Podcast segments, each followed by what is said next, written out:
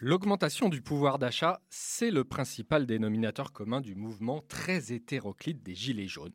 C'était aussi le principal objet de débat à l'Assemblée nationale lors de l'examen du budget 2019, avec déjà un biais dans les discussions, la majorité et les oppositions se querellant sur l'impact des mesures fiscales, en omettant le fait que l'essentiel se joue ailleurs en matière de pouvoir d'achat sur l'évolution de l'emploi, des salaires et de l'inflation.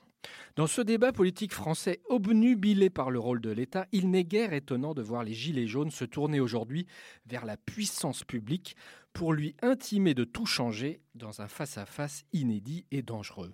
Comme si l'État régentait toujours l'économie, comme si c'est lui qui fixait les salaires, comme si ses caisses étaient pleines.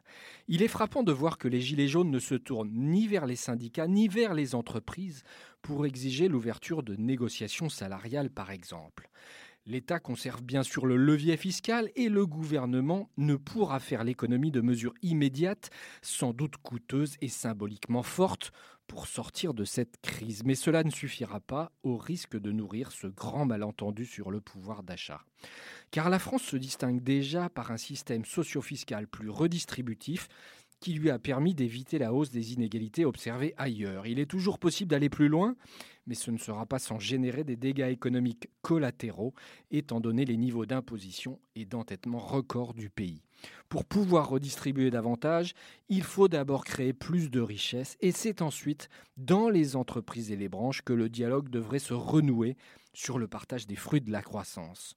En ramenant les acteurs sociaux autour de la table, l'exécutif sortirait aussi de son isolement et remettrait le pied à l'étrier des corps intermédiaires affaiblis qu'il a sans doute trop négligés.